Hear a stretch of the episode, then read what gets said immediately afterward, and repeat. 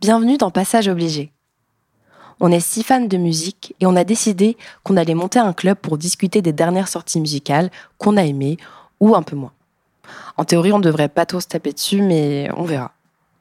Dans notre petite team, il y a Samsi, Tam, Zoé, Valentin, Arthur et moi, Johanna. On consacrera chaque épisode à un album sorti plus ou moins récemment et on sera à chaque fois trois ou quatre pour en parler. Parce que ouais, on est six, mais si on parle tous en même temps, ce sera trop pour vous et en plus, on n'avait pas assez de micro. Pour ce tout premier épisode, je suis en compagnie de Valentin, Samsi et Arthur. Et on a choisi de parler de la Tyler's version de 1989, donc de Tyler Swift, sortie le 27 octobre dernier. Euh, on a fait ce choix parce que Samsi euh, nous a forcé. Non, en vrai, on a deux hardcore Swifties dans le club, Valentin et Samsi, et leur passion nous a grave donné envie d'écouter la réédition et d'en discuter tous ensemble ce soir. Donc voilà, on inaugure ce premier épisode de Passage obligé avec un album de niche réservé aux puristes, la Tyler's version de 1989.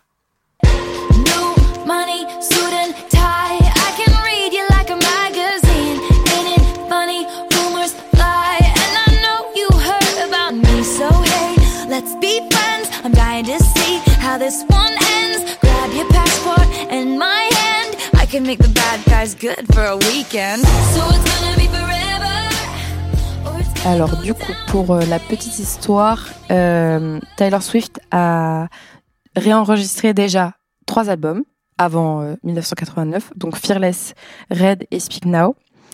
Et le 27 octobre 2023, elle a sorti 1989.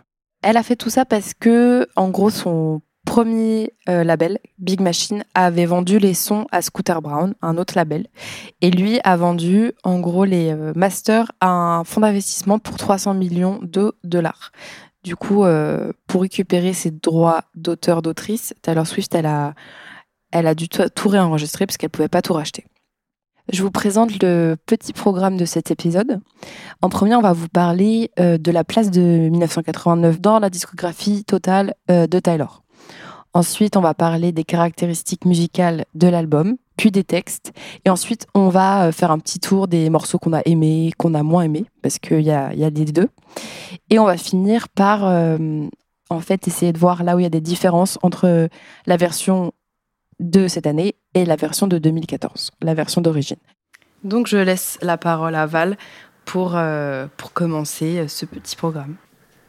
Ouais, alors donc bah, la spécificité de cet album, a priori dans la discographie de, Taylor Swift, on voulait un peu commencer par là, c'est le fait que ce soit, du moins c'est un peu aussi le récit qu'elle-même fait, son premier vrai album 100% pop quoi. Bon après euh, c'est un truc sur lequel il y a un peu une sorte de consensus aussi je pense dans la, la réception critique qui en a été faite.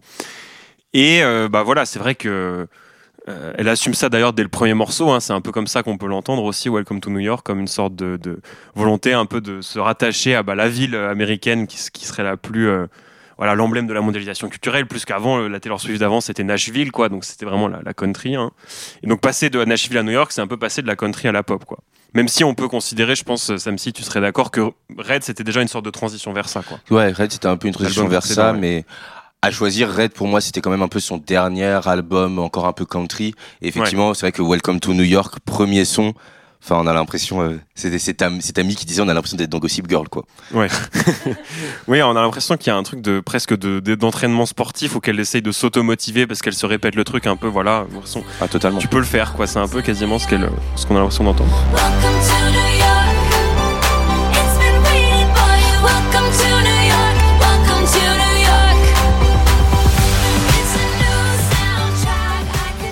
Toi, toi, t'as découvert Taylor Swift un peu plus tard, non? Alors moi, c'est vraiment très tard, parce que à part les quelques singles que tout le monde connaissait parce qu'on pouvait pas les contourner comme Shake It Off, euh, le premier album de Taylor Swift que j'ai écouté, c'est Midnight. Ok, ah ouais. Oui, t'es arrivé vraiment sur le tard. Euh, et en soi, euh, je, suis arrivé aussi à ce, à ce moment-là. Hein. Moi, je, je suis un peu une hardcore Swifty, mais par contre hardcore Swifty vraiment euh, récent, parce que c'est depuis le, le mois de juin, et pareil j'ai commencé un peu avec Midnight aussi, Et après, par rapport à ce que tu disais sur Red, qui est un album chaotique, après, on va pas non plus trop s'étendre sur Red parce que c'est pas c'est pas le sujet aujourd'hui. C'est le sujet, mais bon, mais c'est vrai que Red, euh, même euh, même elle aujourd'hui, lorsqu'elle en parle, elle le dit que c'est un album très chaotique. Et d'ailleurs, sa volonté sur Red, c'était d'aller vers quelque chose de beaucoup plus pop. C'est pour ça que il y a les singles, euh, I Know You Were Trouble, 22, mhm. on le connaît tous, voilà. Mais qu'il faut vraiment attendre 1989 pour que là, on ait un vrai pur album pop. Et c'est c'est ce dont tu étais en train de parler. Effectivement, 1989, là, on est sur l'album pop le premier album pop. C'est ça.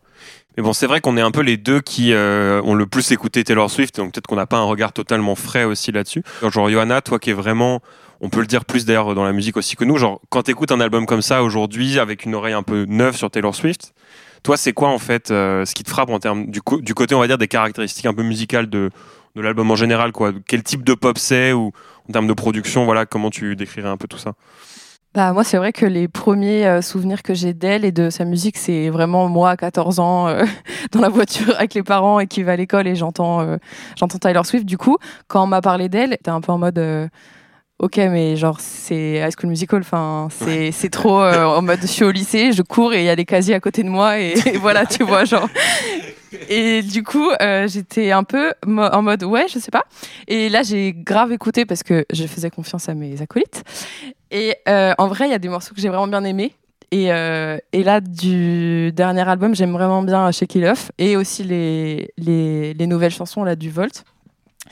Et, et, en fait. on rappelle d'ailleurs, juste, je me permets que les Volt Tracks, hein, pour ceux qui connaîtraient pas, c'est les morceaux qui n'étaient pas dans la Taylor's version à l'époque. Hein et qu'elle rajoute. Voilà, c'est ça. Hein, je me permets de faire le petit point de contexte euh, parce que c'est un peu du langage crypté, quoi. Plutôt que dans la Tyler's version, dans la version originale du coup. Parce que parfois c'est vrai que ça perd un peu. La Tyler's version c'est le réenregistrement aujourd'hui. Oui pardon. Ok oui pardon. Et la version originale, enfin par exemple euh, All Too Well euh, qui avait grave percé, qui All Too Well 10 minutes qui a grave percé lorsque la Red Tyler's version est sortie il y a trois ans. De base, cette version de 10 minutes devait être dans l'album original de Red. Finalement, la version de 10 minutes a été mise dans la réédition, donc dans la Tyler's version, qui est sortie il y a trois ans et voilà. Donc les Volt Tracks, c'est ça. Donc c'est ça, Johanna, euh, tu trouves bien, toi, ouais. ouais, ouais. c'est bah, qu'elles sont bien. En fait, j'avais de loin, j'avais un peu l'impression justement que c'est avec que cette ambiance euh, American Teenage Movie, tout comme je disais. Et en fait, j'ai entendu plein de sonorités qui me surprenaient, mais on en reparlera plus tard euh, dans l'épisode. Euh, justement, euh, des, des, sonorités un peu trip-hop même à des moments qui m'ont fait penser à Björk et tout. Ah Genre, ouais, ouais. Ah, c'est marrant, ça. Vraiment des intros qui m'ont surprise. alors, j'ai noté ça quelque part. C'est le track You Are in Love où je trouve qu'il y a une hmm. batterie qui me fait vraiment penser à Björk et à plein de sonorités que j'assimilais pas du tout à Taylor Swift. Du coup, ça m'a, ça m'a. En quoi d'ailleurs, euh, c'est à quel niveau que tu trouves euh, qu'elles sont un peu surprenantes, genre? Ben, je saurais pas comment dire, mais euh, elles sont très étouffées les batteries. Okay. c'est ah pas du tout une prod claire comme on a l'habitude d'entendre dans la pop en fait. Et c'est vraiment des sons assez underground quoi, assez assez hangar. Et ce qui est intéressant par rapport à ça, parce que ça me fait penser maintenant que tu le dis, qu'effectivement pour moi il y a deux parties dans l'album. C'est que le début c'est des trucs auxquels on s'attendrait plus en termes de pop. Et d'ailleurs c'est les sons je pense qu'on connaît mmh, tous le plus, euh, les Shake It Off, les Blank Space, etc.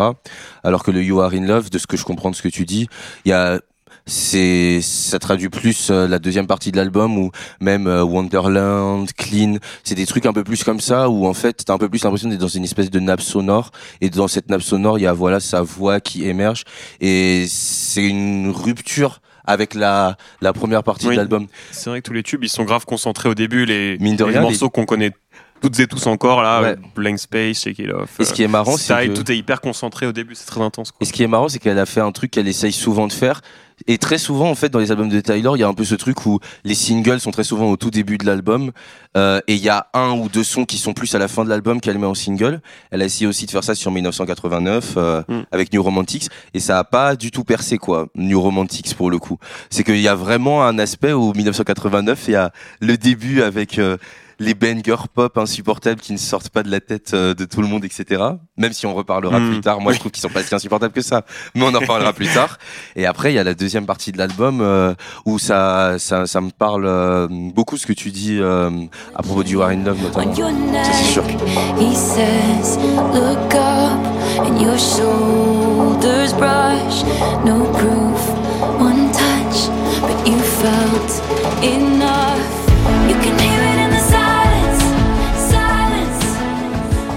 Termes de genre, typiquement, lorsqu'on parle de synth pop pour 1989, je le vois sur euh, les sons que tu as mentionnés, sur You Are in Love, Wonderland, etc. Mais je vois un peu moins euh, cet aspect euh, synth pop sur Blank Space. Je vois pas forcément où il est. Vous, vous le voyez Bah si, quand même, dans l'usage des synthés un peu en permanence. Non, quand même, dans la, la prod, c'est quand même très synth pop, je crois. Enfin, je pense qu'on peut... Enfin, pour moi, il y a que deux morceaux qui, dans l'album, détonnent de ce point de vue-là. Tu vois, il y a que deux morceaux que j'assimilerais pas à la synth pop c'est Shake It Off, qui est un peu euh, quand même, euh, qui a des sonorités différentes, plus jazzy, etc., qui fait un peu presque big band avec les, euh, les cuivres, etc., qu'on entend dans les couplets. Même s'il y a un refrain avec beaucoup de synthé, etc., donc quand même, ça revient. Mais il y a un peu, voilà, pour moi, Shake It Off et How You Get the Girl, qui est un peu, voilà, une sorte de rescapé, de rejeton horrible de Red, qui arrive genre un mélange bizarre de country et de dubstep, un peu comme les pires morceaux de Red, quoi. Enfin, pour moi, voilà, c'est un peu les deux morceaux qui sont mais c'est parce que pour moi, sinon, c'est vraiment un, des albums les plus homogènes. D'ailleurs, je crois qu'il y en a, t'es d'accord Enfin, c'est vraiment Enfin, moi, de ce que, de ce que je connais d'elle, c'est vraiment son album le plus homogène, de très loin, quoi. Tout se ressemble énormément. C'est presque un peu trop, quoi. Ouais, c'est vrai que tu as l'impression qu'il y a un enchaînement de hits euh, dans cet album. Euh, il y a beaucoup de gros morceaux et pas beaucoup de ruptures avec des morceaux très calmes, guitare-voix ou piano-voix, comme il y a beaucoup euh, dans plein d'albums de chanteurs-chanteuses et tout. Et ce que je voulais aussi dire par rapport, si là on parle des caractéristiques musicales de l'album, c'est intéressant aussi de voir euh, bah en fait comment elle chante qu'est-ce qui fait que sa voix elle est particulière aussi parce que c'est comme ça que on devient une pop star euh, souvent. Et justement elle est assez étonnante parce que euh, il y a beaucoup de pop stars américaines qui qui sont très connues parce qu'elles ont une puissance vocale énorme qu'elles sont dans qu'elles font beaucoup de belting comme on comme on l'appelle. C'est le fait de chanter fort et puissamment comme font Beyoncé Whitney Houston Céline Dion toutes les divas de la pop et tout. Elles ont même Ariana Grande genre aussi ouais c'est ça. Un peu moins après, Ariana Grande, elle a une hyper euh, technique vocale qui fait qu'elle qu'elle euh, qu'elle sait chanter sur tous les registres. Alors que il euh, y, y, en a d'autres qui font vraiment exploiter le truc grande voix très forte. Et Taylor Swift, elle fait pas ça. Et c'est intéressant parce que ça la distingue aussi d'autres personnes. Et ça fait que son son est aussi différent et mhm. son, son, genre musical. Et c'est aussi parce qu'elle vient de la country et de la folk et que c'est des genres musicaux dans lesquels on, on privilégie beaucoup les textes, enfin comme euh, on, on, va voir Bob Dylan, Johnny Mitchell, euh, qui sont des songwriters avant d'être euh, des chanteurs en fait. Donc c'est des gens qui vont vraiment vouloir parler et elle, elle garde ça aussi. Dans sa technique, on peut voir qu'elle a une très très bonne diction, elle articule très bien, on entend très bien ce qu'elle dit, euh, c'est hyper compréhensible, mais elle va pas nous faire des runs, euh, elle va pas nous faire euh, plein de floritures vocales, elle est pas là pour impressionner la galerie avec son chant en fait. Mhm. Alors que bah, oui, elle, elle, est au service du texte quoi. Et ouais.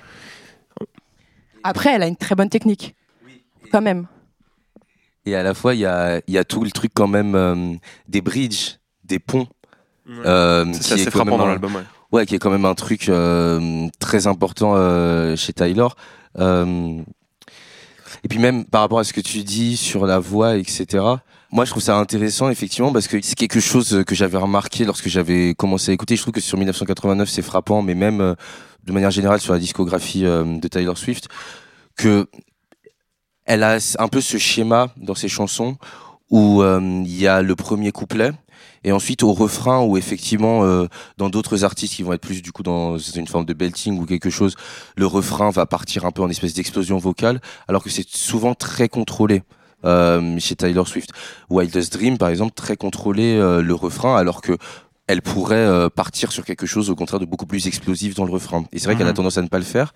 Et par contre, là où bah, je, je me questionne, c'est que il y a le moment des ponts, souvent dans les chansons de Tyler Swift, où là, elle part un peu plus entre guillemets en vrille. Bon après faut. faut ça, elle est très connue pour ses ponts d'ailleurs. Hein, c'est un peu un truc. Oui. Mais c'est vrai que souvent dans la, dans la musique, on, a, on, on peut relever que les ponts, c'est les moments de la rupture. C'est les moments où c'est la rupture. Donc si tu racontes une histoire d'amour, le pont, c'est le moment où l'histoire d'amour euh, s'effondre. Ou c'est toujours... Euh, ça, ça se passe souvent comme ça. Donc c'est pas étonnant que sur le pont, tu commences à gueuler un peu en fait. Alors que ça pourrait être aussi euh, le moment plus calme. Mais, mais bon. Mais du coup, ça va totalement dans le sens de ce que tu disais. Parce que sur les ponts, Tyler Swift... Enfin, sur cet album et même ailleurs, sur les ponts, elle n'est pas forcément dans une rupture. Au contraire, c'est plus euh, une euh, une amplification de ce qu'elle raconte déjà dans la chanson. Par exemple, le pont de Out of the Woods, euh, les gens en parlent souvent parce que c'est un de ces ponts les plus iconiques. Tout le monde ici n'est pas n'est pas fan de la chanson en tant que telle, mais moi personnellement, je pense qu'il faut reconnaître la force de ce pont et une des forces de ce pont, c'est que Out of the Woods, c'est toute une chanson. Je pense qu'on en reparlera peut-être un peu plus tard dans l'épisode, mais c'est toute une chanson où Tyler Swift, elle parle de son obsession de l'époque, qui est comment faire pour échapper au paparazzi. Dans Out of the Woods, elle raconte sa relation de l'époque avec Harry Styles et comment elle avait l'impression d'être en permanence dans les bois, que euh, c'était comme des que les paparazzi, c'était comme les paparazzi, c'était comme des loups qui la poursuivaient.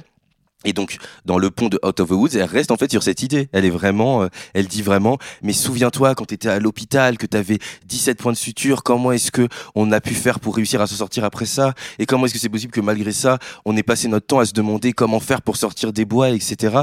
Elle est un peu finalement dans ce truc où elle est en mode, tout ce que je viens de raconter et tout ce que je viens de construire depuis les deux premiers refrains, ça me met dans, enfin, c'est un peu comme si elle était dans une espèce de transe, mais qui du coup n'est pas à proprement parler une rupture par rapport à ce qu'il y a avant. Ouais, ouais.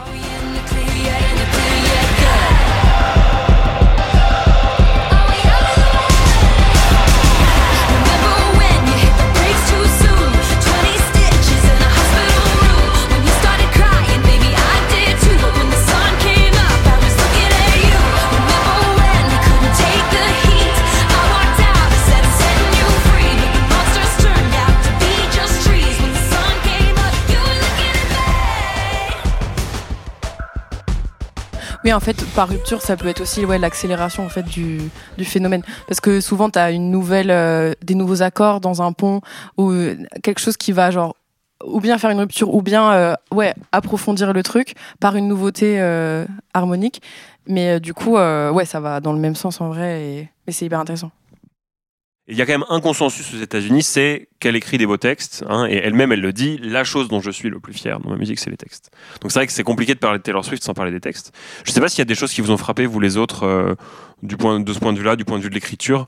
Euh, moi, j'ai quelques trucs en particulier, mais je trouve c'est pas l'album qui m'inspire le plus à ce niveau-là. Donc je sais pas toi, ouais, Johanna, tu voulais dire un truc, je crois. Ben moi, ce que je relève euh, dans cet album et aussi dans plein d'autres albums, en vrai, de des, des personnes très connues euh, qui, qui, enregistrent en ce moment, mhm. c'est en fait que un des sujets qui va beaucoup tourner, c'est la célébrité.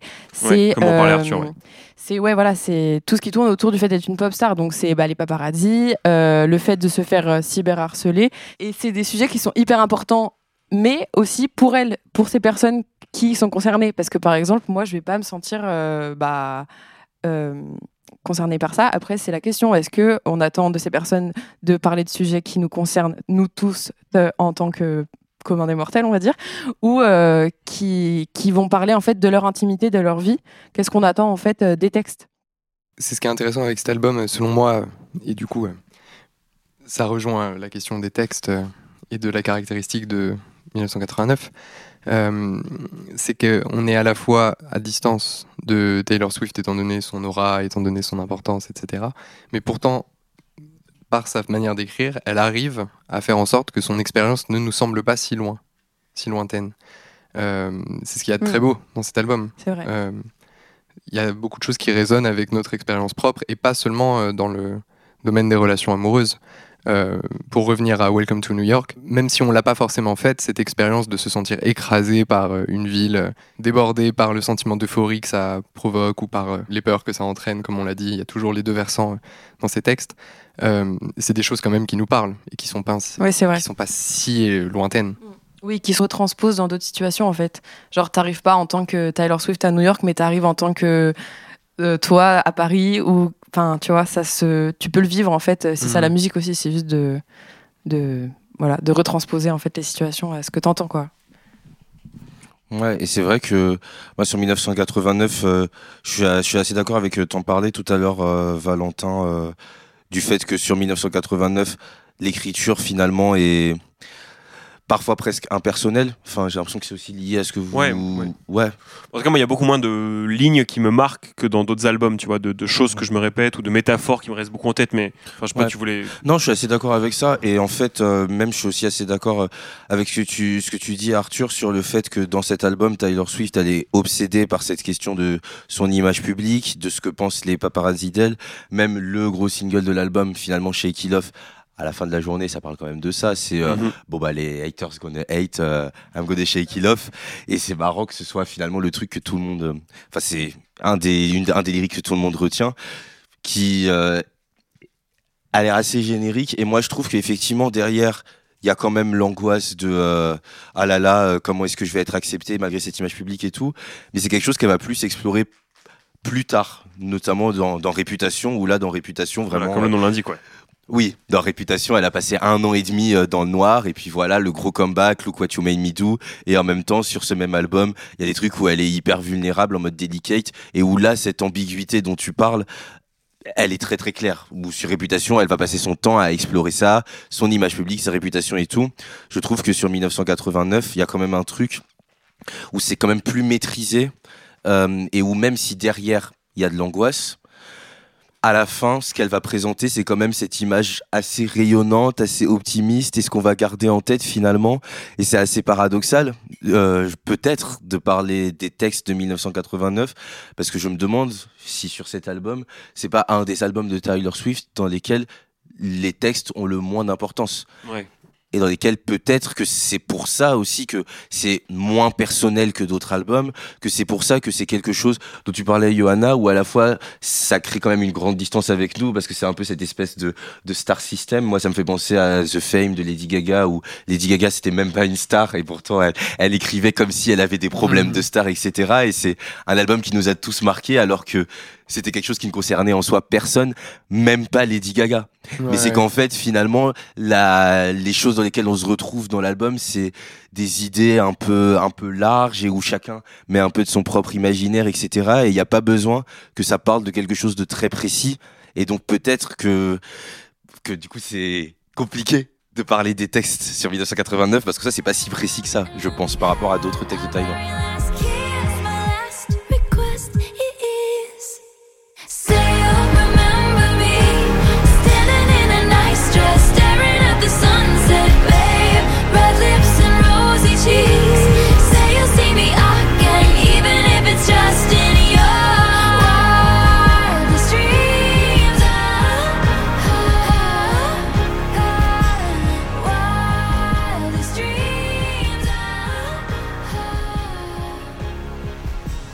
Dans les plus beaux textes que moi j'ai un peu retenu, il y a Clean notamment, qui est vraiment une sorte de série pour le coup de métaphore. C'est un texte qui est un peu moins littéral que les autres dans l'album. Euh, vraiment, elle, joue comme ça sur un réseau de, métaphores liées à l'oubli, quoi, et enfin à la, capacité à oublier quelqu'un avec qui on a été. Hein.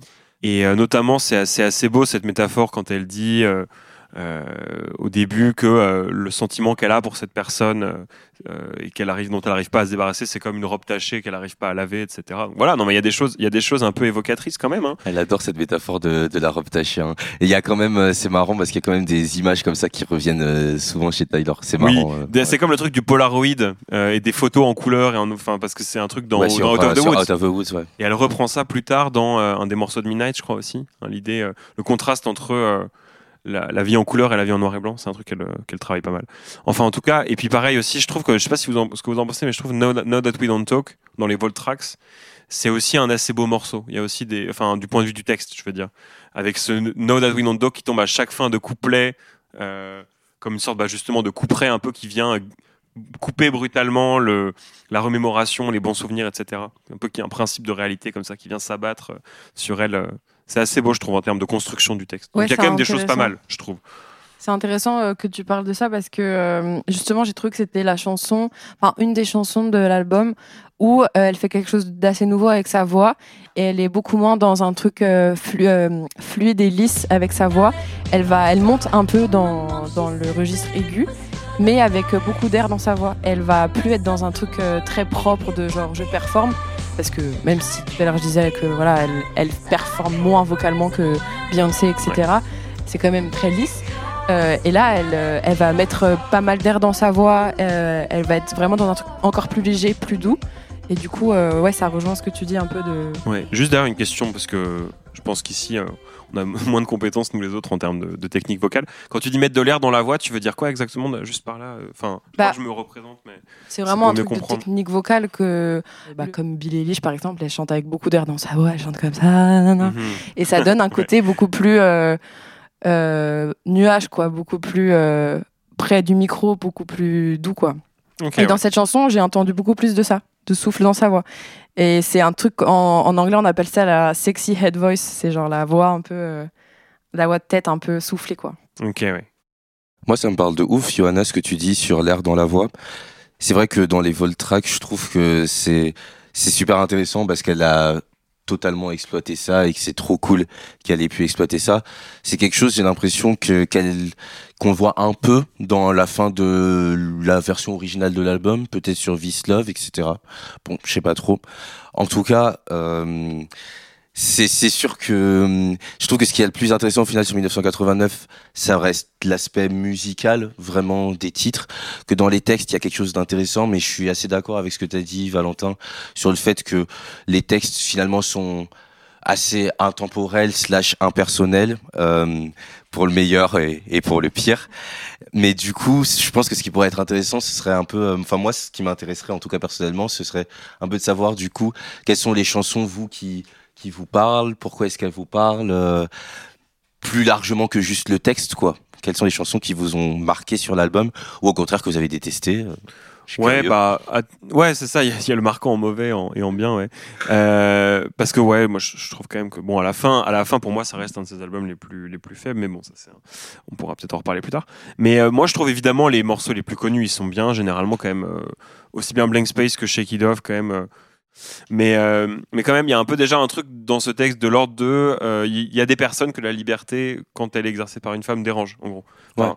et d'ailleurs, c'est fort, enfin, c'est ce que disait Johanna tout à l'heure, c'est fort que, désolé, je te coupe, mais que Slut, euh, apparemment était censé être sur l'album de base, que il n'ait pas été mis et que maintenant il soit rajouté dans la Tyler's version, ça rajoute quelque chose qui va dans le sens de ce que tu dis au niveau politique, de en fait laisser laisser les femmes avoir genre des petits amis, euh, je vois pas quel est votre problème. Oui, voilà, c'est ça. Et euh, mais sinon, en termes musicaux, voilà, dans ceux qui m'ont euh, que je retiens le plus, alors il y a en mal, j'ai déjà dit, il y a le How You Get the Girl. Euh, sinon, All You Had to Do Was Stay, moi j'avoue, je trouve ça un morceau que je trouve un peu affreux. Enfin, avec ce, il y a quand même moins de bizarreries euh, dans l'album que dans Red, de, trucs vraiment de très mauvais goût. Je trouve quand même que le refrain de All You to Do Was Stay, moi je trouve un peu horrible avec cette voix de Chipmunk un peu là. Les chansons de mauvais goût sur Red, par curiosité. les chansons affreuses. Bah, c'est toutes les plus connues en fait. ah d'accord. Non mais genre 22, enfin. I Know You Were Trouble. Il n'y a que All Too Well dans les bangers de Red qui, qui trouve grâce à tes yeux. Magnifique. Et ça, c'est vraiment un, des plus beaux morceaux, voilà, qui soit. Mais euh, et donc voilà. Non, mais je trouve qu'il y a des trucs qui sont vraiment assez horribles, mais en même temps pas non plus autant que dans Red, voilà. Et sinon, il y a des trucs vraiment très bien, enfin que j'aime beaucoup. En tout cas, genre I Know Places, moi, c'est un de mes morceaux préférés, avec beaucoup toutes les ruptures d'ambiance en fait, euh, entre les passages très angoissés, voilà, le, le, le, le, pont un peu avant le premier refrain notamment. Euh, qui, le refrain qui est plutôt un moment de libération, etc. Donc je trouve le contraste de ce morceau très beau. Et Clean, sinon j'aime beaucoup Clean en termes de production, je trouve ça assez intéressant, surtout le refrain quand elle dit Rain euh, came pouring down, là, hein, la pluie a commencé bah à tomber. Et, euh, et qu'il y a ces cette, cette couche supplémentaire de synthé qui arrive au moment du refrain et qui imite vraiment une euh, tombée de la pluie. Et c'est un truc qu'elle arrive à faire Taylor Swift parfois comme ça, de, de, de, de je trouve, d'atteindre une parfaite correspondance entre la production et le texte, hein, vraiment par des effets de, d'association qui sont assez beaux, comme par exemple plus récemment dans You're on Your Own Kid, après le refrain, refrain quand elle dit justement You're on Your Own Kid, et qu'il y a la petite guitare qui résonne toute seule, un peu comme une sorte d'incarnation de cette solitude. Euh, ça c'est très beau. Et voilà, là elle le fait un peu aussi dans Clean. Voilà, moi ça c'est un peu les morceaux qui m'ont marqué. Je sais pas vous les autres, euh, qui, ce qui vous a semblé être les highlights les, enfin, les trucs les moins, les moins réussis de l'album. Euh, pour le coup, je sais pas ce qui vous a le plus marqué. Euh, moi, j'avoue que j'aime vraiment bien Slot. Moi, j'en ai déjà parlé tout à l'heure. Euh, je pense que, ouais, déjà, comme disait Samsi, ça fait plaisir juste bah, qu'on dénonce le slot shaming et tout ça. Enfin, genre, c'est important. et mais c'est vrai que c'est trop intéressant que ça a été que c'est pas pu sortir en 2014. Euh, mais j'aime vraiment trop le début, euh, l'intro en l'intro euh, de synthé. je sais pas vraiment ce que c'est, mais c'est, je la trouve trop bien. Et, et c'est aussi musicalement hyper nouveau parce que en fait il y a les accents sur le premier et le deuxième temps ce qui est euh, pas du tout conventionnel parce que souvent c'est le 1 et le 3 dans la musique pop euh, rock. En, général c'est genre pam tchac pam enfin c'est genre le 1 et le 3 et dans le jazz c'est le 2 et le 4 bref et le 1 et le 2 c'est pas très euh, recherché. Et du coup là ça crée vraiment un déséquilibre en fait rythmique qui crée un déséquilibre dans la chanson et qui qui va avec le texte en fait dans le sens il y a un problème, il y a un déséquilibre. je dis que je kiffe des mecs et on me dit il y a un problème. Enfin, mhm. juste ça, ça fait du sens. Enfin, juste rythme, le rythme, c'est tellement important dans la musique et on ne s'en rend pas assez compte, je pense. Et sinon, j'aime trop, bah, j'aime trop la plus connue, quoi. Shake It Off. Je la trouve, je sais pas, la prod, elle me, je l'écoute avec mon casque et je suis trop bien quoi. J'ai rien à dire de plus. C'est vraiment juste ça me fait du bien. voilà. Euh, Arthur, est-ce que ah tu bah Moi je suis complètement d'accord. Shake It Off, c'est vraiment euh, c'est par ce morceau que j'ai connu Taylor Swift euh, à l'époque. et c'est toujours un de ceux qui me touche le plus. Et je comprends pas trop pourquoi ça me touche autant parce que tu disais que la prod est trop cool, mais je l'ai déjà écouté une fois seulement la version instrumentale sans sa voix. C'est trop bizarre ce qui se passe à ce moment-là. Quand on écoute un morceau de Taylor Swift, enfin une prod euh, de Taylor Swift sans sa voix, mais c'est fou tout ce qu'elle apporte à quelque chose d'assez pauvre, parce que Shake It c'est vraiment sans sa voix, c'est un peu pauvre, c'est bizarre, ça tient à peine debout. Euh, alors que l'instru est hyper réussi quand elle chante. Genre, euh, elle réussit l'instru en la chantant presque, tu vois. C'est fou, je trouve. Je sais pas si vous êtes d'accord, juste, mais parce que là, on parle des morceaux. C'est vrai que finalement, moi, j'ai un peu fait le rageux sur deux trois sons. Voilà, j'ai un peu joué ce rôle-là euh, parce que je trouve quand même c'est toujours il y a toujours un peu hein, quelques morceaux ratés dans un album de Taylor Swift, sauf à mon, sauf à mon avis dans Folklore Evermore. Et hum, je je sais pas si This is me trying sur Folklore, euh, c'est difficile, je trouve. Mais bon. moi, je trouve ça va. moi, j'ai pas besoin de try, j'arrive, c'est facile. Ouais, ça. Et hum, en gros, le, je sais pas. En fait, euh, ce qui me frappe aussi, c'est que vous, dites, vous, citez pas trop de morceaux que vous trouvez vraiment euh, ratés. Et c'est aussi, pour moi, ça va avec cette idée d'homogénéité, en fait, euh, au sens où l'album est vraiment, voilà, comme je disais, on l'a dit plusieurs fois, très homogène. Moi, il y a parfois, même en réécoutant, je trouve que c'est plus dur de se souvenir quel morceau, on va dire, est associé à quel titre, tellement il y a un truc très homogène, très continu, les morceaux se ressemblent énormément. Enfin, ce qui est marquant, je trouve, c'est que par rapport à un, en fait, il y a aucun morceau, enfin, il y a peu de morceaux vraiment ratés par rapport à d'autres albums. Et en même temps, c'est un album qui se démarque assez, enfin, moins fort que d'autres pour moi. Et voilà, je trouve que par rapport à Reputation, par exemple, c'est intéressant de comparer parce que c'est les deux albums peut-être les plus franchement pop en fin de compte de, Taylor Swift avec avec Midnight. Il y aurait peut-être Midnight, mais il y a plus de morceaux intimistes dans Midnight. que Midnight pour moi. Midnight, euh, il y a un peu plus d'intimistes. On sent que Evermore et Folklore sont passés avant Midnight, je trouve quand même. Oui, voilà, je suis d'accord. En tout cas, pour moi, vraiment, c'est bon. Ce qui est intéressant, c'est que pour moi, les hauts de Reputation, par exemple, sont beaucoup plus hauts. Enfin, je trouve qu'il y a beaucoup plus de morceaux extrêmement forts et beaucoup plus de ventre mou encore plus bas. C'est un morceau, un album plus contrasté. Bah, et 1989, c'est un peu un morceau. Quoi, sur euh, Réputation. Ouais, non mais voilà, mais il y a des trucs très forts comme ça et des trucs dont on se souvient, euh, on n'arrive pas à se souvenir quoi. Et voilà, je trouve que 1989, il oscille, enfin, il est, il est plus, euh, il y a une sorte de nivellement un peu quoi, de ce point de vue-là. Et puis par rapport à ce que tu disais euh, enfin, tu disais qu'on n'avait pas parlé beaucoup des morceaux qui nous plaisaient pas. Si je le fais, c'est aussi pour pas froisser euh, la sensibilité de mes acolytes qui aiment beaucoup les morceaux, mais je trouve que par exemple Out of the Woods euh, aïe, aïe, aïe. nous fait complètement sortir de l'album. et je sais que vous n'êtes pas d'accord, je sais que vous aimez beaucoup le morceau, mais alors déjà moi le, le refrain, je peux pas. Vraiment, je sais pas pourquoi. C'est quoi C'est les chœurs, genre Non, je crois que c'est vraiment juste la rythmique du chant et du texte qui produit une sorte euh, d'énoncé euh, onomatopéique, enfin, tu vois, de grandes onomatopées euh, rythmées. Moi, j'y suis pas du tout sensible, mais ça, peu importe. au fond, moi, ce qui m'a frappé, c'est à quel point, ça m'est propre, mais à quel point ça fait penser à du M83 en termes de production et de sonorité. ça m'a fait complètement sortir de l'album. parce que justement, à ce moment-là, je trouve que l'instru, la, la prod, voilà, n'est pas du tout dans le registre synth-pop euh, classique, mais tant plutôt du côté de la musique euh, euh, de l'album de M83 qui était sorti à cette période. Hurry Up We're Dreaming, non Hurry Up We're Dreaming, exactement. Moi, je connais pas l'album de M83. J'entends ce que tu dis. C'est celui de ça où il y a le morceau super connu, là, Midnight City. Tu vois, oui, celui-là, je le connais, mais les autres, non. Au début, Out of the Woods, c'était clairement pas ma chanson préférée, mais c'est marrant que t'en parles parce que justement, pour moi, Out of the Woods, c'est un des highlights de l'album.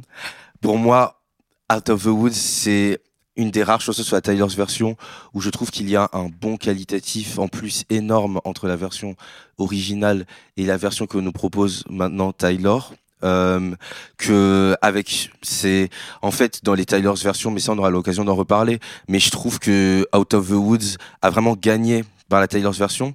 Et pour moi, Out of the Woods, en fait, à quel niveau juste tu trouves? Parce que moi, ça, m'intéresse. Pour moi, euh, c'est au niveau de déjà de l'équilibre entre la voix et les instruments. Je trouve que l'équilibre entre la voix et les instruments est beaucoup mieux géré, que ça se fond beaucoup plus naturellement, alors que dans la version originale, je trouve qu'il y a une espèce de, de décalage entre euh, une, une prod et des, instruments des instruments qui sont très énergiques et une voix euh, presque criarde sur l'original. Enfin, en tout mhm. cas, très euh, qui, à mon avis, euh, n'épouse pas totalement ce, rythme énergique de l'instrumental, alors que je trouve que ça se connecte beaucoup mieux sur euh, la Tyler's version.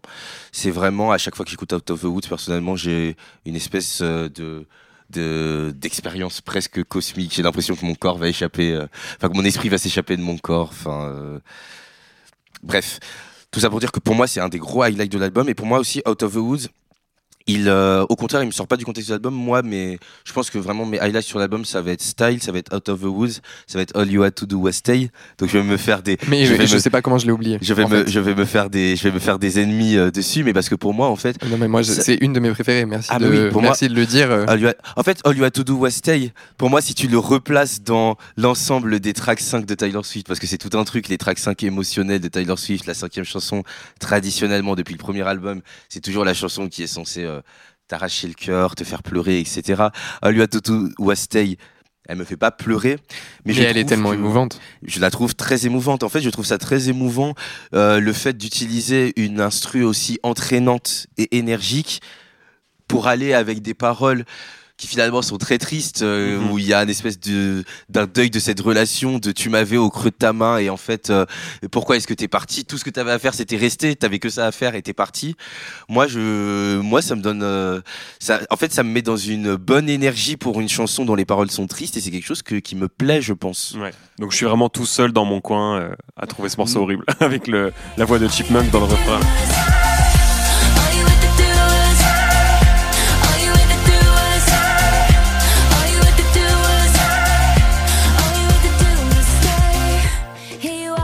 Moi, je trouve ça euh, très réussi. Euh, et d'ailleurs, cette voix de Chipmunk, elle est pas si éloignée de Bejeweled dans euh, Midnight, où le nice fait beaucoup penser au stay du morceau dont on parle.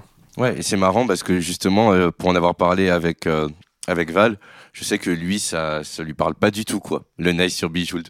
Donc là, c'est une question de sensibilité, c'est pas, c'est pas le nice, c'est juste le morceau. De façon générale, je l'aime pas du tout. Mais j'arrive pas. C'est dur à expliquer. C'est la prod qui me parle pas du tout, mais c'est assez intuitif. Euh.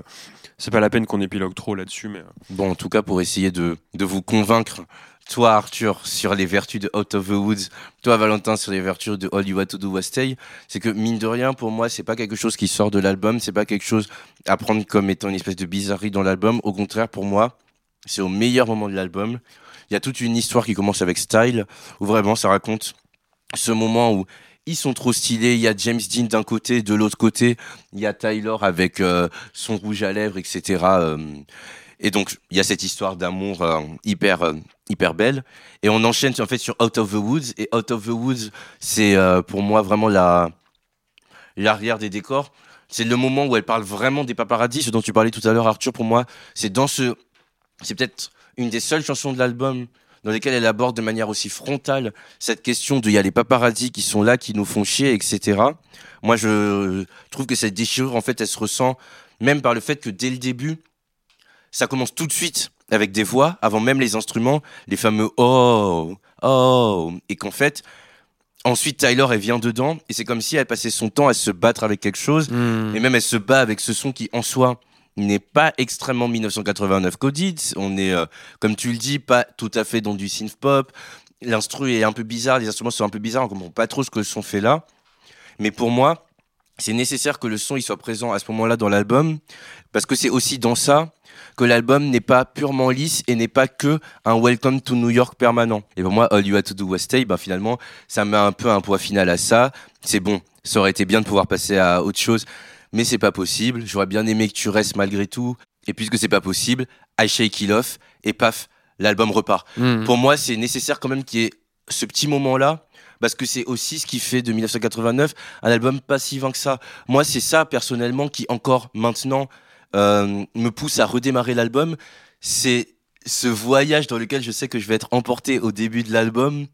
Et en fait, pour moi, Style Out of the Woods, All You Had to Do Was Stay, c'est nécessaire qu'ils soient les uns après les autres, parce que c'est ça qui me permet de me dire, ok, finalement, peut-être que tout ça, ce Star System, etc., ce Welcome to New York, au fond, c'est peut-être un peu un jeu. On referme la parenthèse, on passe à It Off, etc. Mais toi et moi, on sait. Et là, on est dans une relation parasociale. Je ne sais pas vraiment ce que Tyler Swift a voulu dire mais ça me donne cette impression là et c'est pour ça pour moi qu'en fait euh, ils sont pas jetables Out of the Woods et All You Had to Do Was Stay d'ailleurs j'aurais jamais dit euh, jetable hein. mais je pense que comme ça. Ouais, c'est pas du tout le cas. Mais je pense que justement euh, contrairement à toi qui arrive à reparcourir le scénario de l'album à chaque écoute moi, je crois que j'ai très hâte de sortir du bois à ce moment-là.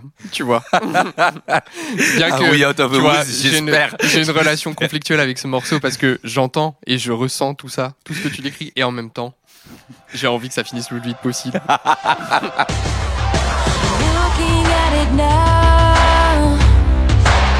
it all seems so simple.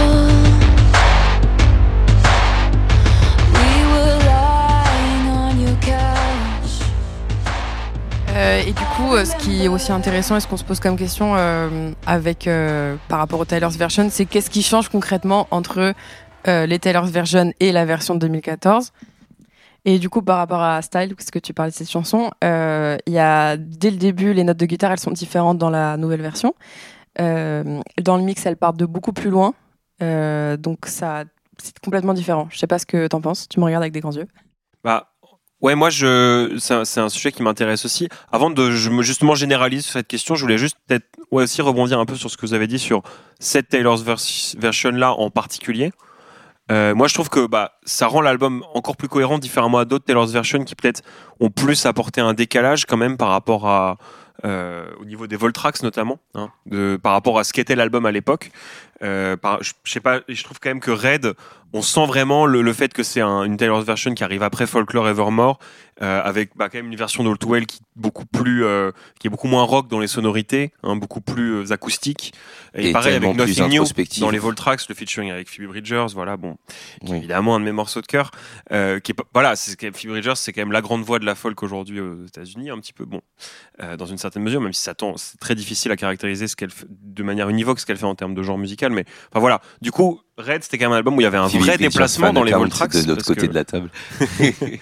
voilà, il faut le dire. Euh, mais du coup, il y avait un vrai déplacement dans Red au niveau des Voltrax, euh, avec cette inflexion folk qui n'avait pas grand-chose à voir avec le côté country pop bizarre du, du, de l'album. Euh, dans Speak Now, il y a I Can See You aussi dans, le, dans les Voltrax qui, est très étrange. Hein, voilà, qui est, qui est, très, qui est un peu rock, mais rock presque rockabilly, enfin c'est très léger en même temps. Donc voilà, et là je trouve que c'est au contraire quand même une c'est peut-être un peu décevant d'ailleurs, c'est que les Voltrax elles rendent l'album encore plus cohérent, c'est encore plus un, un bloc. Et du coup il y a encore plus ce côté bon voilà je, je choque euh, au moins mon voisin mon, voisin d'en face Samsi euh, voilà moi je trouve que voilà ça le rend plus homogène plus peut-être un peu euh, étouffe chrétien un peu à certains égards quoi vraiment. Mais il y, a vraiment tous les morceaux se ressemblent etc je t'invite à peser tes mots Allez, je, je, je, voilà, c'est juste mon avis. Moi, je trouve que ça, c'est juste, voilà, c'est plus dur de se souvenir des morceaux en particulier encore. Voilà. Ça dépend comment on a écouté aussi les albums, parce que comme euh, Sam si il connaît euh, presque chaque seconde en détail, il voit du coup chaque seconde euh, différente et il peut, en tant que puriste, se dire merde, là ça change. Et moi qui écoute plus de loin, je vois les deux trucs et je me, je suis un peu déçue en fait de de euh, de enfin en fait je me demande comment en 10 ans sa voix elle a aussi peu changé. Mais après je sais que je me trompe quelque part parce que j'ai lu que sa voix elle s'était euh, elle s'était solidifiée de ouf que euh, elle avait pris de la puissance qu'elle s'était ancrée que et ça j'en suis sûre mais moi j'entends quand même les mêmes harmoniques, les mêmes, euh, les mêmes, euh, les mêmes couleurs en fait. Et euh, ça m'étonne qu'entre 2014 et 2023, elle est passée de ses 25 à ses 35, enfin je sais pas, un truc comme ça au pif, plus ou moins. mais voilà. Et aussi, j'aurais moi, encore de mon point de vue, attendu qu'il y a des arrangements qui soient un peu plus modernisés, qui soient un peu. Enfin, je sais pas, j'aurais aimé qu'il y ait des sons qui changent, que à la place de ce synthé, on mette ça, et à la place de cette guitare, on mette autre chose. Enfin, j'aurais aimé que ce soit un peu plus 2023, quoi. Ouais, je suis, enfin, pour aller dans le sens de ce que tu dis, euh, Johanna, euh, genre, euh, je trouve que tout le talent de Taylor Swift pour ce réenregistrement est mis au service d'une reproduction presque à l'identique de l'original. Et du coup, je rejoins complètement, enfin, je me retrouve complètement dans ce que tu racontes parce que j'ai fait le travail de comparaison entre la version de 2014 et la version qui vient de sortir, euh, avec seulement quelques morceaux, et on les sent, les différences dans le grain de sa voix. On sent que quelque chose a changé, mais moi ce qui m'étonne, c'est à quel point dans ensuite la, le, travail de production et ensuite le travail de mixage, le but c'est de faire en sorte que ce soit le plus proche possible de l'original. Oui, en fait, c'est un gros euh, travail de reproduction, en fait. Enfin, c'est le but aussi, enfin, et c'est pas caché. et du coup, je suis... oui, voilà, c'est pas caché. Malentendu, c'est pas mal au tête, c'est le but. Complètement, mais du coup, je me retrouve dans ce que tu dis, dans la mesure où euh, c'est pas caché, mais moi, ça me touche pas suffisamment du coup, parce que c'est seulement de la reproduction et pas une réinterprétation. Je crois qu'en fait, j'aurais aimé une réinterprétation, et que... il euh, y a quelque chose qui me déçoit un peu dans le résultat final. Oui, finalement, ça, enfin, ça rejoint, je pense, en certaine mesure, ça rejoint un peu ce que je te dis, ce que je disais, parce que je trouve que dans, voilà, comme je disais, dans les précédentes versions, les Voltracks permettaient quand même de déplacer un peu quelque chose et de, de, donner une coloration différente à l'album, hein, avec quand même en explorant des voix et des, des, pistes ou des sonorités différentes, voilà, comme je disais. Et du coup, c'est pour ça aussi, je pense que ça rajoute un peu de ça, c'est que là, on a quand même plus l'impression de piétiner que sur d'autres. Euh, piétiner. L'expérience de Taylor's Versions, quoi. ouais, piétiner, je te trouve, je te trouve un peu dur, mais c'est sûr que c'est quelque chose qui a été beaucoup dit que les Tyler's versions devenaient de plus en plus courtes. Euh, Fearless Deluxe oui, Tyler's version. De, ouais, oui, Fearless Deluxe Tyler's version, c'est 2h30 euh, avec euh, une petite dizaine de Voltrax. Red Tyler's version, effectivement, il y a quand même des, des choses où il y a un déplacement, euh, comme tu le disais, avec All Too Well 10 minutes version. Pour le coup, ça, ça déplace quand même pas mal la version originale de All Too Well. Et puis ensuite, il y a des nouvelles choses qui sortent et qui et qui sont quand même très différentes de ce qu'on avait sur l'album de base. Et là, sur 1989, effectivement, 5 Voltrax. Les Voltrax, peut-être que c'est moi qui suis trop puriste. Au début, je me disais, oh, c'est plus du Midnight que du 1989, mais en fait, non. Ils ont toutes leur fait leur place dans 1989. Ils ne déplacent pas tant que ça l'album. Ils vont peut-être rajouter quelques thèmes supplémentaires. Dans Slut, euh, il va y avoir des petits échos avec Out of the Woods et Shake It Off. Dans euh, Now That We Don't Talk, on retrouve euh, quelques-uns des trucs qu'on voyait à la fin de l'album. On en a déjà parlé avant, la nappe sonore, etc. Mais malgré tout, on est bien sûr dans une continuité avec ces Voltracks. Sur ça, je suis d'accord. Mais je me demande si en fait, pour moi, il y a deux choses. C'est que déjà 1989, c'est ce qu'on dit depuis le début. C'est pas un album qui est fait pour être expérimental. Et de toute façon, je ne pense pas qu'on pouvait attendre des Voltrack quelque chose de spécialement expérimental parce que ça ne correspond pas forcément à, à ce que représente cette era, mhm. à ce que représente euh, cet album. Et après maintenant, oui c'est ça. Et après c'est que moi personnellement, j'attends énormément les Voltrack de réputation parce que là pour le coup, je pense qu'il va y avoir un gros déplacement qui va s'opérer. Ça c'est sûr. Ouais, ça doit être, ça va être euh, stimulant, je pense, à voir.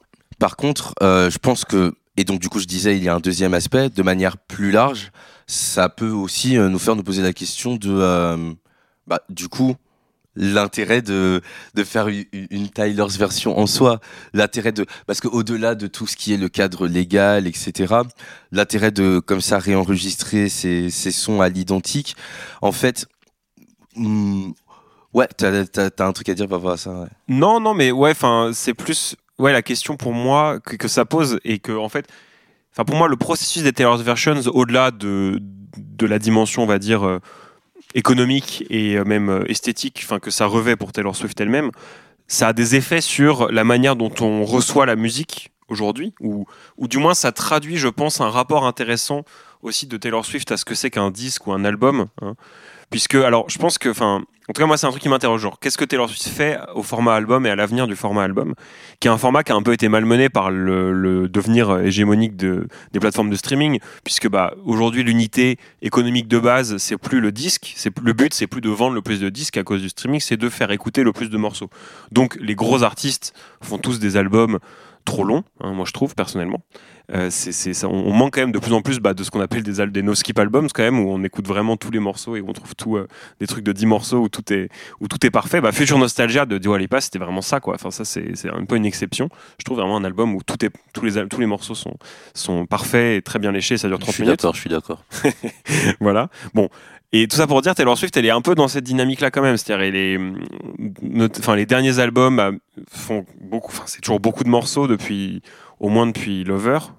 Et, et les Taylor's Version, ça rajoute cette dimension des albums. De, du coup, ça devient des albums de, de 2h, 2h30, comme tu disais, Samsi, avec 30 euh, morceaux parfois. Et ça fait que c'est quand même très dur de s'y repérer et qu'il y a forcément du déchet. Et moi, c'est c'est pour ça aussi que je vois Taylor Swift j'ai un rapport euh, ouais ambivalent à elle au sein des pop stars actuelles parce que je trouve que bah elle est très très forte mais elle a pas euh, je, la, je la placerai en dessous de quelqu'un comme Billie Eilish par exemple parce que je trouve que Billie Eilish il y a moins de déchets. Genre Taylor Swift il y aura toujours des trucs que j'aimerais vraiment pas ou presque toujours des trucs que j'aimerais vraiment pas dans ses albums. Et je pense parce que c'est parce qu'il n'y a pas beaucoup de tri. Euh, y a le y a quand même elle a quand même une tendance à faire des albums extrêmement longs. Et on l'a vu avec Midnight il y a quand même un truc que moi je trouve un peu écœurant presque dans le fait de en six mois sortir trois versions du même album. Donc voilà. Ça c'est un peu le côté. Pour moi c'est un peu peut-être euh, un problème de, des Taylor's Version, c'est que ça, ça, ça a quand même un effet encore de dilution, voilà, comme elle le fait déjà avec le format album. Mais ce qui est intéressant en même temps, c'est que en même temps Taylor Swift c'est quelqu'un qui fonctionne beaucoup par euh, R plutôt que par album. Et euh, bah, je sais que si tu connais ça par cœur, je sais pas ce que, mais ça, ça compense peut-être un peu cet bah, effet de dilution, les, les airs en fait, les eras comme on dit. Hein. C'est exactement ce que j'allais dire, c'est que je suis, enfin, je partage euh, le constat que tu fais, mais j'ai l'impression que il y a un aspect positif, un revers positif à ce que ce que tu dis, qui est que du coup, ça crée une espèce de mythologie euh, autour de Taylor Swift, une espèce de, où je pense que dans le fait de réenregistrer les choses à l'identique, euh, et en fait, lorsqu'elle réenregistre euh, une Taylor's version à l'identique de quelque chose qui est déjà sorti, à chaque fois, il y a toute une notice qui accompagne et, elle, explique, euh, elle explique sur Red, euh, oui, euh, Red, c'est des notes d'un cœur qui est brisé, qui est dans tous les sens, qui est chaotique, qui est heureux, qui et donc du coup, elle a aussi un peu ce truc où finalement c'est comme si elle se faisait l'historienne de sa propre vie et où voilà elle se fait une espèce d'archiviste où elle ressort les trucs qui étaient à l'époque et elle les réenregistre exactement pareil sauf que évidemment que ressortir ces sons-là en 2023, ça va forcément, ça va forcément déplacer le focus, même si c'est exactement la même chose. Réécouter Shake It Off aujourd'hui, ne serait-ce que parce que c'est dans l'actualité musicale, ça déplace forcément le focus. Hmm. Et le fait aussi pour moi d'avoir tous ces trucs, des des coffres, etc. Il peut y avoir un aspect euh, où effectivement on est dans une espèce de consumérisme, où on est dans des, des versions de luxe et, et, super de luxe et super de luxe et, et acheter tel vinyle et vous allez avoir le jouet Happy Meal, etc. Il y a un peu cet aspect-là, c'est sûr, mais à la fois il y a l'aspect aussi, je pense, positif du on est dans un truc d'archives et elle ressort des archives et ça nourrit aussi toute une mythologie où euh, elle est euh, à la fois vers le futur et où elle sort un album l'année dernière, Midnight, euh, voilà en 2022, et où en, en, parallèle de ce nouvel album qu'elle sort, il y a ses anciens albums qui ressortent, elle réenregistre quelque chose, et juste sur ça, pour moi, c'est quand même hyper symptomatique que les deux derniers réenregistrements qui sortent, ce soit du coup Réputation, son sixième album, qui est du coup par définition son album le plus moderne, qui est un album qui marque une rupture à énormément d'égards. C'est un des premiers albums où elle commence vraiment à péter un câble et où elle commence à enfin à péter un câble plutôt où elle commence à lâcher l'image de la euh, fille américaine parfaite et qu'elle commence à explorer des trucs un peu plus dark, un peu plus vulnérables. Elle continue à faire ça sur Lover.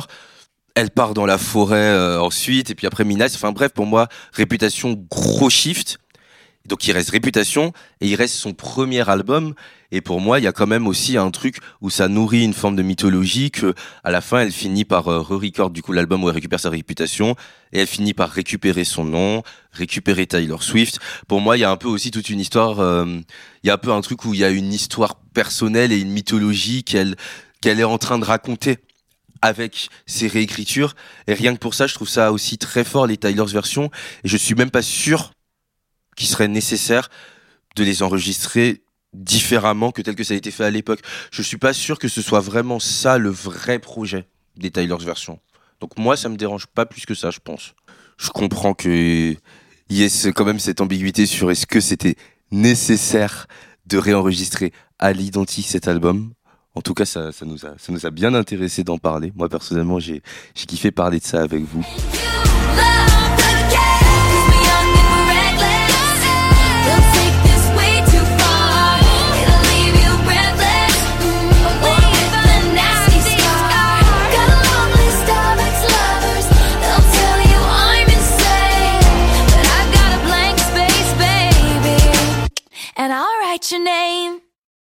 Pour finir sur ça, d'ailleurs, est-ce que vous avez euh, d'autres recommandations musicales dont, on va pas parler pendant aussi longtemps, mais que vous auriez hum, envie de partager? Euh, du coup, moi, j'ai une recommandation à faire qui, en vrai, a rien à voir avec Taylor Swift, parce que c'est une chanteuse euh, de variété française qui a sorti un album il y a pas longtemps. Elle s'appelle Clara Isé et elle a sorti Oceano Vox en septembre. Et euh, voilà, je ne vais pas être très longue, mais en gros, euh, ça me fait penser à Barbara et Anne Sylvestre en même temps. Et mes chansons préférées, c'est euh, Douce, Magicienne et La Maison. Voilà, en gros, vraiment, pour être rapide, je vous conseille d'écouter ça. voilà, j'aime trop. je passe la parole à Valentin. Ouais, bah euh, non, merci pour cette reco-là. Euh, moi, je vais rester plutôt sur le continent euh, américain, bon comme d'habitude. Moi, je suis quand même plus là-dessus.